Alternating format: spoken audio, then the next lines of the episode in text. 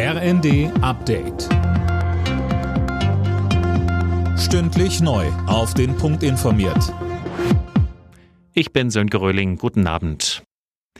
Im Zusammenhang mit einem möglicherweise geplanten Silvesteranschlag auf den Kölner Dom sind jetzt drei weitere Verdächtige festgenommen worden. Laura König, wo waren denn die Zugriffe? Und zwar in Duisburg, Nörvenich, einem kleinen Dorf in Nordrhein-Westfalen und in Herne. Bereits Heiligabend waren ja fünf Verdächtige in Gewahrsam genommen worden. Wie konkret die Anschlagspläne tatsächlich waren, ist unklar. Es ging wohl um einen Anschlag mit einem Auto. Rund um den Kölner Dom sind die Sicherheitsmaßnahmen verschärft worden. Dort patrouillieren unter anderem Polizisten mit Maschinenpistolen.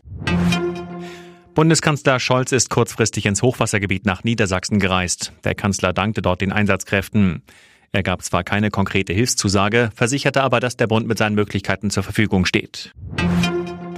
Zu gegenseitigem Respekt und Zuversicht im neuen Jahr ruft Kanzler Scholz auf. In seiner Neujahrsansprache sagte er, viele pessimistische Prognosen seien nicht eingetreten.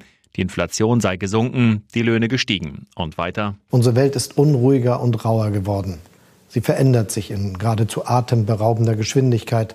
Auch wir müssen uns deshalb verändern. Vielen von uns bereitet das Sorgen. Bei einigen sorgt das auch für Unzufriedenheit. Ich nehme mir das zu Herzen. Und zugleich weiß ich, wir in Deutschland kommen da durch. Die Eurostar-Züge zwischen Großbritannien und dem europäischen Festland rollen wieder. Zwei Tunnel waren gestern nach heftigen Regenfällen überflutet worden. Alle Fahrten mussten deshalb gestrichen werden. Zehntausende Passagiere waren betroffen. Bei der Qualifikation für das Neujahrsspringen der Vierschanzentournee in Garmisch-Partenkirchen ist Andreas Wellinger auf Platz 2 gelandet. Erster wurde Angela Nijek aus Slowenien. Als zweitbester Deutscher überzeugte Konstantin Schmidt, er wurde Neunter. Alle Nachrichten auf rnd.de